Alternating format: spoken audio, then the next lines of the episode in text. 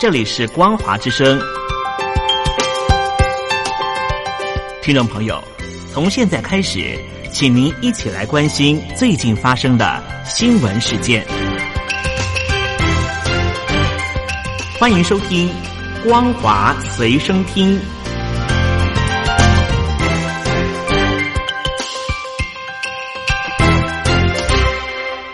大陆听众朋友您好，欢迎您收听这节光华随身听，我是东山林。日本境内持续受到了新冠状病毒肺炎的疫情影响，在昨天又增加了九百二十五例确诊之后，东京都呢今天疫情再度飙升，新增加了一千零二十七例，再度刷新了一月二十八号以来最高的单日记录，连续两天单日新增病例数都维持第二次紧急事态期间的水平。纵观近期的单日疫情数字，平均本月是二十三号到二十九号七天的单日新增病例，东京都光是一个礼拜单日就新增加了七百八十二点一例，是前一周平均数字的百分之一百一十四点三。值得留意的是，今天所新增加的一千零二十七例中，十岁以下到四十岁的患者就占了七百七十三例，其中。二十多岁的患者占有两百八十二例，三十多岁的患者占有一百九十七例，年轻患者是这一次病例的最大宗。而另一方面，在南亚的印度方面，境内的疫情也非常严峻。印度的新冠状病毒的确诊人数是不断增加，二十八号的确诊人数是高达了三十七万九千两百五十七例，因为疫情是不断的扩大。印度的医疗体系几乎是瘫痪，更传出氧气瓶的数量不足，以及火葬场的焚化炉过度使用，造成了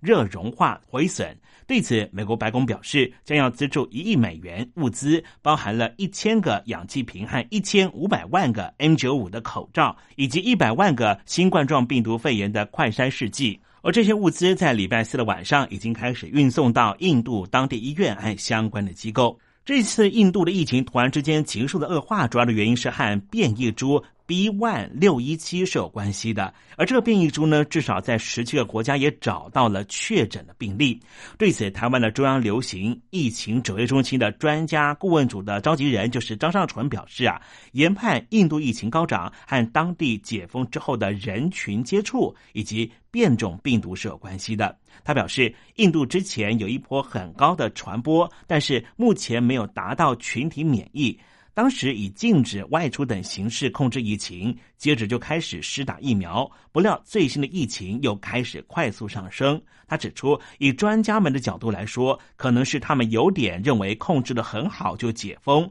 在民众长期被封的倦怠之下，一解封就相互的接触，加上同时看到变种病毒的影响，现在疫情高峰的国家都是变种病毒造成，研判就是这两个原因造成的。张善纯强调，对于这样的情况，包含了所有疫苗厂和学者都积极把变种病毒株列为准备研发疫苗阶段，可能要有新的方法和新的疫苗才能够应对，才能够准备。而另一方面，在台湾方面的疫情呢，也有小幅度的升温呐。主要的原因是因为台湾的国际航空华航的疫情延烧不止啊。对此，桃园市市长郑文灿证实了华航的。诺富特饭店有一名员工确诊了新冠状病毒肺炎，因此目前饭店是全面净空，四百二十二名员工全部移防到防疫旅馆里面。中央流行疫情指挥中心的指挥官陈时中也公布，本土的个案新增加两例，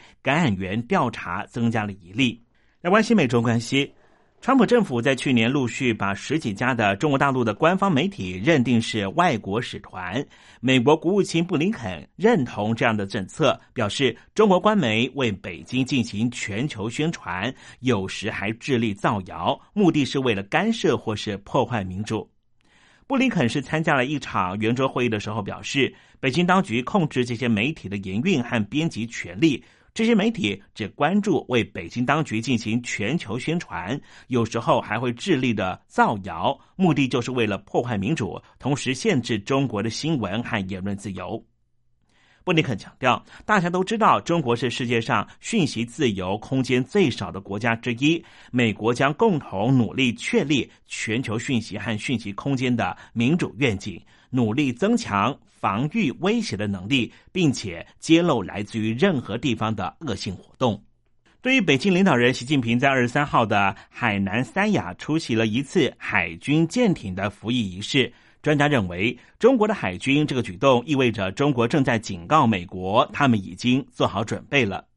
华盛顿史丁生中心的东亚项目的高级研究员孙运指出，北京当局过去担心美国前总统川普可能会计划在争议的海域对中国发动攻击，这也促使北京当局透过新的船舰服役仪式来警告现任的美国总统拜登，中国已经做好了任何迎接挑战的准备。而新加坡的国际事务研究所的高级研究员胡一山表示，北京当局最终希望可以突破第一岛链，增强海军力量。虽然是实现这个过程的一种方式，但是它也很可能是一段非常漫长的过程。中华民国总统蔡英文在昨天南下到了南台湾的高雄，出席了嘉义级巡防舰第一艘嘉义舰的交船暨第二艘的新竹舰命名下水联合典礼。这也是蔡英文总统这个月第二次来到了台船的高雄场。两个礼拜前是海军的第一艘万吨级的新型两栖船坞运输舰下水，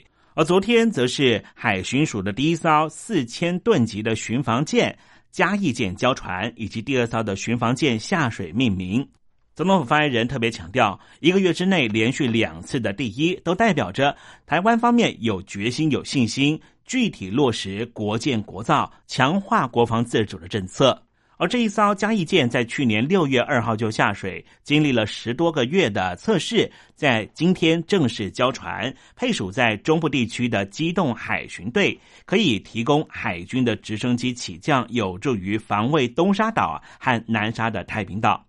另外，第二艘的四千吨级的新竹舰命名和下水典礼方面呢，也是一并的进行。四千吨级原本规划的吨位，后来因为设计新建过程增加了吨位，实际上已经超过了五千吨，因此海巡署呢才把第一艘的嘉义舰命名成为嘉义级的巡防舰。而嘉义舰的配备方面呢，则是有镇海火箭弹，可以提供起降空勤总队和海军的直升机，更保留了飞弹发射架等许多的作战设施，必要的时候就可以平战转移。另外，嘉义舰也配备有负压病房和野战医院等级的措施，可以实施国际人道救援行动。另一方面，美国对台湾的军售方面，美国国防部做了一个新的合约的修正，指出洛克希德马丁公司在获得的一点三八亿元的修改合约，在不增加预算的情况之下，提供台湾全新改良的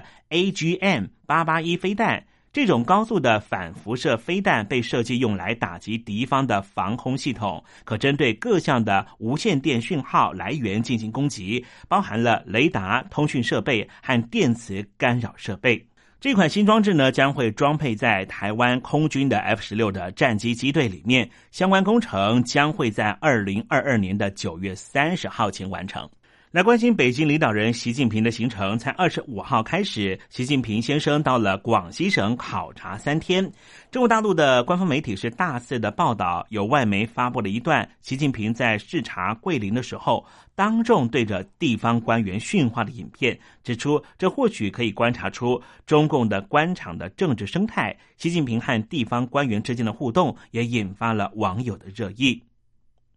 这是习近平对着桂林市委书记周家斌训话，强调必须把桂林打造成世界级的旅游胜地。而周家斌事后接受了官媒《人民日报》访问的时候说，他一定不会辜负总书记的殷殷嘱托。这段影片也引起了中国大陆网友的热烈讨论，纷纷留言说：“这孙子只有点头的份，唯唯诺诺的点头哈腰，真是看不出来，竟然是个地方的市委书记。”在贵州发生了一起非常离谱的事件，有一名男子去年十月向公安局通报说，林业局的王姓官员性侵了我的老婆罗美，结果没想到当地的公安机关对强暴一案做出了不立案调查的决定，就把这名王姓官员移送到检察单位做后续调查。以上新闻由东山林编辑播报。感谢您的收听。